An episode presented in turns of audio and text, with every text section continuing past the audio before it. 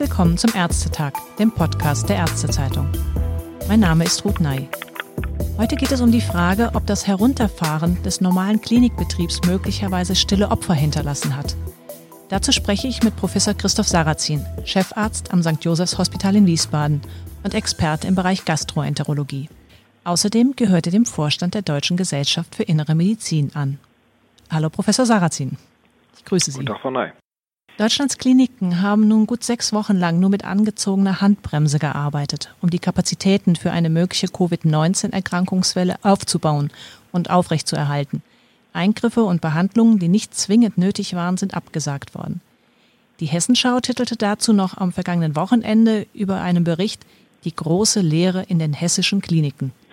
Ist das denn auch so am Wiesbadener Josefshospital?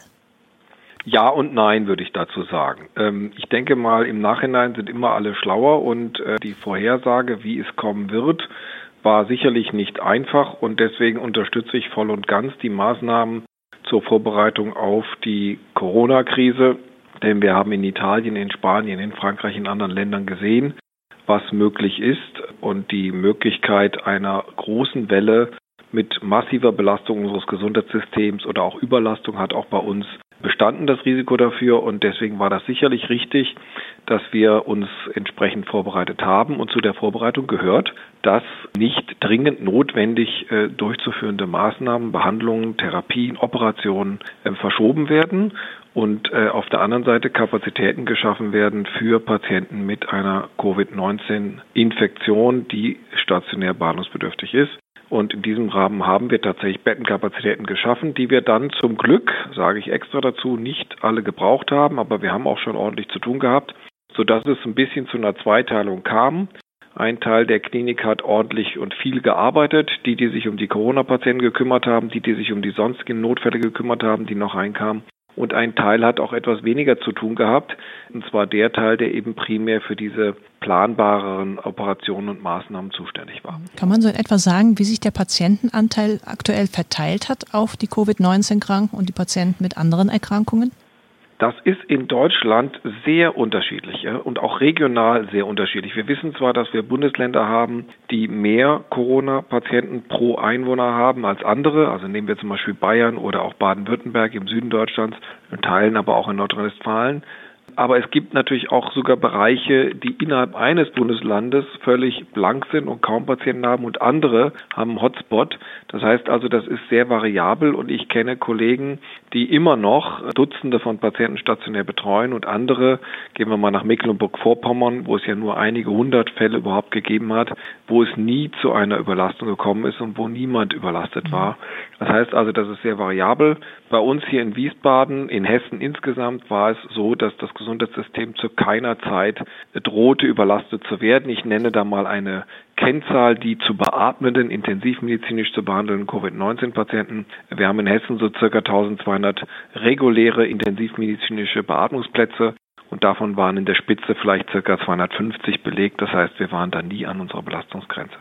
Wenn man jetzt zum Beispiel auch so ein Allgemeinkrankenhaus wie das Josefshospital in Wiesbaden. Wie ist da die, die Verteilung gewesen von, von den Patienten, Covid-19 und normale Patienten 50-50 oder? Nein, so viel sind es bei uns nie gewesen. Äh, Hessen hat sich ja sehr intensiv vorbereitet, hat äh, das ganze Land in fünf oder sechs, besser gesagt, Versorgungsgebiete aufgeteilt, hat dann in den Versorgungsgebieten jeweils gesagt, was sind Krankenhäuser der Versorgungsstufe 1, die also bis hin zur Beatmung mit Sauerstoffaustausch, also ECMO, das versorgen können. Dazu gehört die HSK, dazu gehört auch hier das St. Joseph Hospital, sodass wir da in der Stufe 1 tätig waren, aber wir haben niemals 50 äh, Prozent der Patienten mit Coronavirus-Patienten belegt gehabt. Von den 550 Betten, die wir circa haben, waren maximal ein paar Dutzend mit Coronavirus-Patienten belegt hier in Hessen bei uns. Das ist jetzt der aktuelle Status quo. Nach den jüngsten politischen Entscheidungen soll ja der Betrieb im Krankenhaus wieder langsam hochgefahren werden. Wie ist es jetzt zum Beispiel konkret am Josefshospital geplant? Wird da eine Warteliste abgearbeitet? Nun, wir haben tatsächlich in der Zeit, wo wir diese planbareren, nicht so dringlichen Dinge aufgeschoben haben, eine Art Stau verursacht. Und es kommt ein zweiter Punkt hinzu, über den wir vielleicht auch nochmal intensiver sprechen werden gibt natürlich auch viele Menschen, die einfach aus Ängsten nicht äh, ins Krankenhaus, nicht zum Arzt gegangen sind. und äh, deswegen ihre Symptome, die sie gehabt haben, zurückgestellt haben und gesagt haben, das geht schon nochmal irgendwie so und die jetzt vielleicht wieder kommen oder sich auch noch nicht so richtig trauen, die also auch ermuntert werden müssen, dass es jetzt durchaus wieder geht und auch unbedingt sinnvoll ist, denn sonst kriegen wir da natürlich auch Probleme und auch Komplikationen bis hin zu möglicherweise auch äh, schweren Erkrankungen Todesfällen, die gar nichts direkt mit der Corona-Pandemie zu tun haben, aber eben auch irgendwie indirekte Folge sind. Und das Hochfahren können wir offiziell erst, wenn das Land Hessen in den Verordnungen, die ja hier rausgekommen sind, die genau regeln, was wir dürfen und was wir nicht dürfen, wenn das Land Hessen uns da grünes Licht gibt und sagt, wir dürfen also jetzt auch wieder Untersuchungen, Operationen, Maßnahmen durchführen, die nicht hochdringlich und notfallmäßig ohnehin immer gemacht wurden, wenn wir diese Erlaubnis haben, fahren wir das wieder hoch und darauf bereiten wir uns vor. Und für diese Zeit müssen wir natürlich sicherstellen, dass die Patienten hier keine Risiken haben. Sprich, wir müssen entsprechende Bereiche haben, wo Verdachtsfälle hinkommen. Wir müssen Bereiche haben, wo Fälle hinkommen, die sicher ausgeschlossen sind. Wir müssen Bereiche haben, wo die Patienten behandelt werden, die noch positiv sind, ohne dass andere, die das Krankenhaus besuchen, sei es ambulant, sei es stationär, mit irgendeiner Weise die Wege da kreuzen oder ein Risiko haben, sich anzustecken. Und das haben wir gemacht in den letzten zwei, drei Wochen und haben das so umgesetzt, dass wir wirklich sicher sagen können, hier braucht keine Angst zu haben, der Besuch in unserem Krankenhaus, und das gilt sicherlich auch für die anderen, hier im St. Josefs Hospital ist sicher. Aber es ist ja genau der Punkt, diese stillen Opfer, weil sie sich nicht getraut haben, vielleicht in die Klinik zu gehen, weil sie gehört haben, es ist ja sowieso alles runtergefahren, es sind die Kapazitäten quasi ein bisschen eingefroren worden, um frei zu haben für eine mögliche Covid-19-Erkrankungswelle. Und dabei ist ja unter anderem auch festgesetzt worden, dass es zu keiner weiteren Verschlechterung der zugrunde liegenden Erkrankung in den nächsten drei Monaten kommen darf. Das war also als ein Kriterium für das Verschieben von Eingriffen. War das eigentlich sinnvoll als Kriterium? Kann man sowas überhaupt vorhersehen? Und war also am Ende diese Furcht vor stillen Opfern vielleicht wirklich begründet? Ja, da sprechen Sie wirklich einen sensiblen Punkt an, denn wer kann schon so ganz genau vorhersagen, welche Erkrankung sich in den nächsten drei Monaten droht zu verschlechtern und welche nicht? Da gibt es Dinge, die sind eindeutig. Wenn man eine Krebserkrankung diagnostiziert hat, dann sagt man sicherlich nicht, wir warten jetzt mal drei Monate lang bis zur Operation. Aber es gibt natürlich Bereiche, die sind äh, im Graubereich und da ist man sich nicht so sicher. Wenn jemand, nehmen wir mal ein anderes Extrem, nicht sichtbares Blut im Stuhl hat, dann kann man sagen, naja, der Hämoglobinwert im Labor ist vielleicht normal, aber das könnte natürlich trotzdem Krebs sein. Und dann weiß man es nicht genau, ob sich das in den nächsten drei Monaten verschlechtert. Wenn bis dahin Lymphknotenmetastasen da sind oder Lebermetastasen da sind oder Lungenmetastasen da sind, das heißt also, sich das Krebsgeschehen massiv fortentwickelt hat, dann könnten wir die Prognose des Patienten massiv verschlechtert haben durch ein Warten über drei Monate. Und wenn wir uns die Zahlen und Daten dazu angucken, sind entsprechende Vorsorgeuntersuchungen bei den Hausärzten, um jetzt mal beim Blut im Stuhl zu bleiben, nicht mehr durchgeführt worden. Das ist ja alles um 80 bis 100 Prozent zusammengebrochen. Und damit haben wir natürlich jetzt schon die Situation, dass bei dem einen oder anderen Patienten möglicherweise äh, da Verschlechterungen da waren, die nicht vorhersehbar waren. Nur irgendwie muss man es natürlich auch regeln. Deswegen will ich jetzt gar nicht auf der Vergangenheit zu sehr beharren. Äh, es ist nie einfach, da eine vernünftige Entscheidung zu treffen. Zum Glück stand in der Verordnung drin, was dringlich ist, ist im Ermessensspielraum des Arztes, des behandelnden Arztes, so dass wir da hoffentlich auch immer mit Augenmaß äh, gehandelt haben. Aber jetzt ist wichtig, das Vertrauen der Bevölkerung wieder zu gewinnen und die Sicherheit auch nachzuweisen, dass man kein Risiko eingeht, wenn man sich behandeln lässt und diese vielen Versäumnisse möglichst rasch wieder aufzuholen, damit eben möglichst wenig Kollateralschäden, will ich es jetzt mal nennen, medizinischer Natur da entstehen.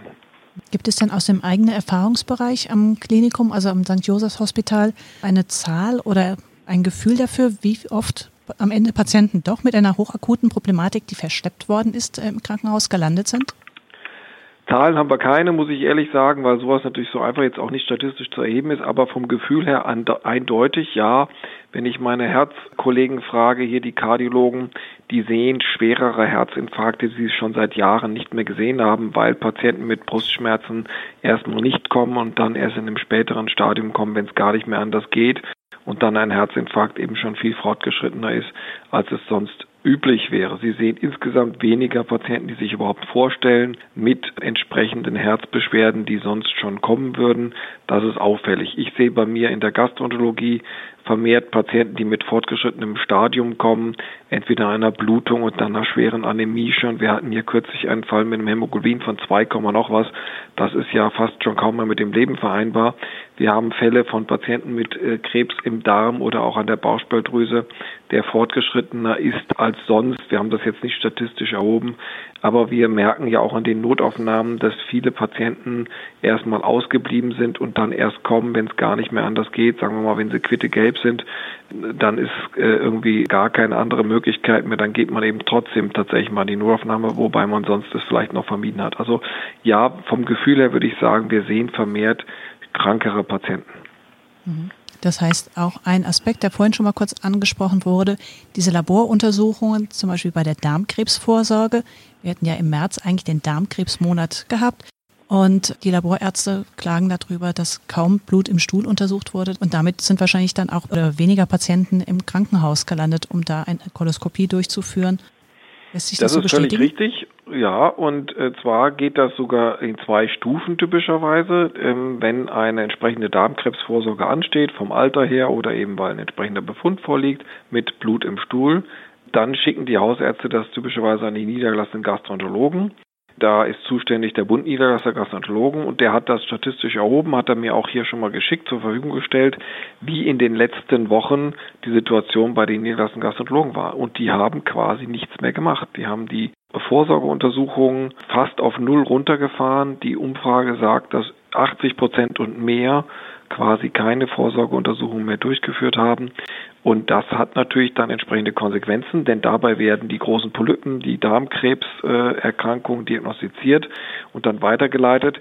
Wir sehen dann eher den Rückgang von den Fällen, die nicht über die niedergelassene Medizin läuft, weil sie mehr Blut im Stuhl haben, stärkere Beschwerden haben und dann direkt ins Krankenhaus kommen. Aber auch von denen haben wir eben weniger gesehen, weil offensichtlich selbst mit solchen Symptomen die Menschen das dann zurückhalten und versuchen es auszuhalten, weil sie Sorge haben, dass sie im Krankenhaus vielleicht dann noch was anderes obendrauf kriegen. Und das sind ja häufig keine jungen Menschen, die sonst völlig gesund sind, sondern es sind eben häufig auch Menschen, die haben dann noch eine Begleiterkrankung, sei es eine Diabeteserkrankung, sei es ein Bluthochdruck oder sei es eine Lungenerkrankung dann liest man in der Zeitung, das sind die entsprechenden Risikofaktoren. Äh, wenn man sich dann noch mit SARS-CoV-2 infiziert, steht in der Zeitung, dann hätte man gar keine Chance, das zu überleben. Und dann sind da die entsprechenden Sorgen und Ängste da und dann bleibt der Arztbesuch aus.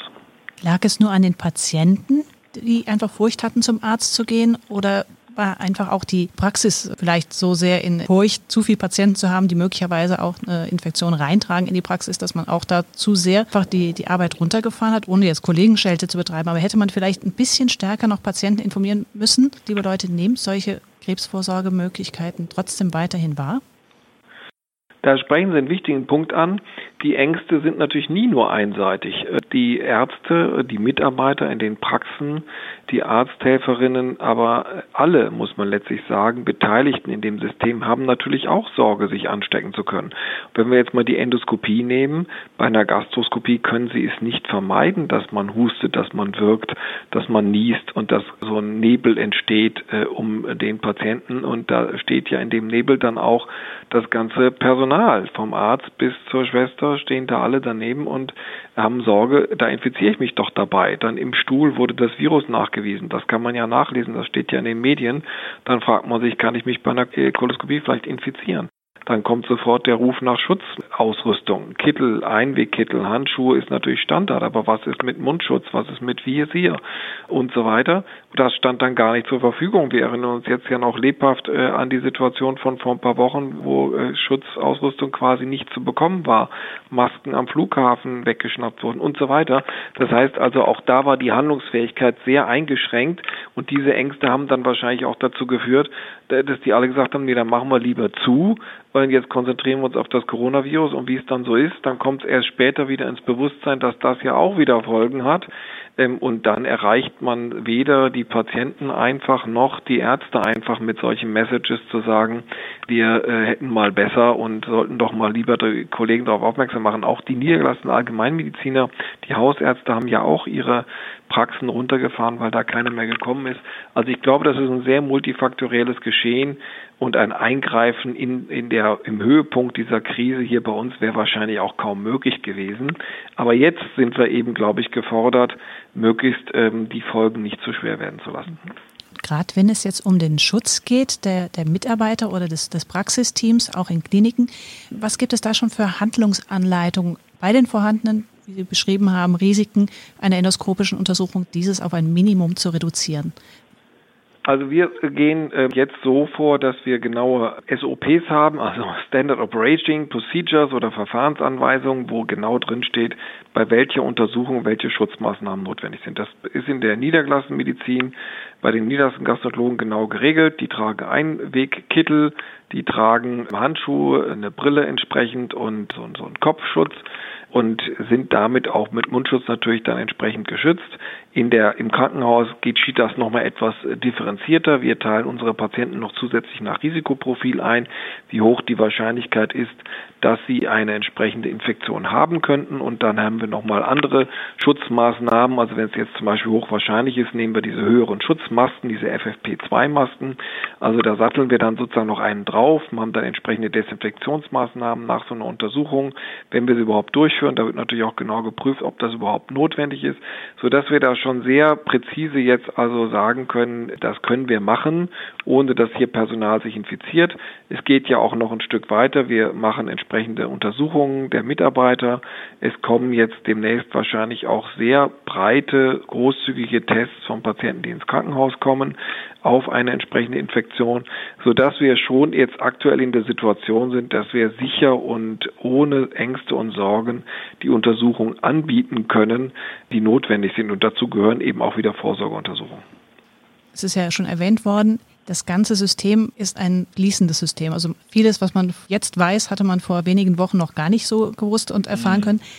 Was ist denn aus Ihrer Sicht bislang die wichtigste Lesson learned? Tja, das ist eine große Frage. Die wichtigste Lesson learned ist, glaube ich, Learning by Doing ist hier schon das Richtige, was wir getan haben. Und was mich überwältigt letztlich, ist schon, mit welcher Geschwindigkeit wir aktuell in der Lage sind, auf sowas zu reagieren. Das ist ja letztlich schon irgendwo beeindruckend. Wir sind auch genauer geworden, was jetzt so Kollateralschäden und so weiter angeht. Aber versetzen wir uns mal zurück zu den großen Pandemien, die wir hatten. Von der spanischen Grippe nach dem Ersten Weltkrieg wollen wir jetzt mal nicht reden. Aber wir hatten ja noch eine asiatische Grippe, 57 bis 59, noch eine Hongkong-Grippe, dann 1969. Das waren ja auch alles weltumfassende Geschehen äh, mit pandemischen Ausbreitungen, die natürlich damals viel länger gebraucht haben, wo wir keine intensivmedizinischen Behandlungsmöglichkeiten hatten, wo wir den Erreger erst Jahre später identifizieren konnten, wo wir keine Tests zur Verfügung hatten, geschweige denn Therapien. Und wenn man das jetzt sieht, von Anfang des Jahres bis jetzt, was sich da getan hat, dass wir sofort eine Diagnostik zur Verfügung hatten, dass wir Antikörpertests jetzt diese nächste Woche bekommen werden, die sehr verlässlich sind, dass wir entsprechende Schutzmaßnahmen aufbauen konnten, dass wir in vielen Ländern auch wirklich sehr, sehr vielen Menschen helfen konnten und sie retten konnten. Das ist doch schon alles sehr beeindruckend. Und deswegen würde ich jetzt gar nicht mal so viel jammern, sondern würde sagen, das haben wir eigentlich insgesamt doch sehr gut gemacht. Vorsicht ist allerdings geboten, denn die Geschichte lehrt uns auch, und das wissen wir ja auch, dass der Erreger ist jetzt nicht weg, nur weil wir die Infektionsketten äh, ganz gut bisher unterbrechen konnten. Wir bleiben empfindlich für den Erreger und damit sind auch weitere Wellen möglich. Wir müssen jetzt schon so vorsichtig agieren und so umsichtig, dass es nicht zu einer weiteren Welle kommt. Und das wird uns begleiten, bis dann eine Impfung zur Verfügung steht. Wenn wir das auch noch meistern als Gesellschaft, dann glaube ich, haben wir alles getan und geschafft, was irgendwie möglich ist, um mit so einer Pandemie umgehen zu können und können, glaube ich, ohne uns da jetzt äh, vorzeitig auf die Schulter klopfen zu wollen, sagen, insgesamt ist doch schon auch beeindruckend gut, was wir da leisten konnten. Ein schöner Ausblick. Dann hoffen wir, dass es auch mit dem Impfstoff nicht ganz so furchtbar lange dauert. Ja, das ist schwierig vorherzusehen. Ich bin da eher einer von den Skeptikern, die glauben, das wird frühestens wahrscheinlich nächsten Jahr, vielleicht sogar eher Mitte, Ende nächsten Jahres etwas. Aber es gibt ja auch äh, optimistische Ausblicke, dass das etwas früher werden könnte. Ich weiß es nicht genau, muss ich ganz ehrlich sagen. Aber so eine Impfung keiner. wäre wichtig, ja. ja. Ja, ganz herzlichen Dank für das sehr interessante Gespräch. Sehr gerne. Mal wieder. Okay. Tschüss. Tschüss.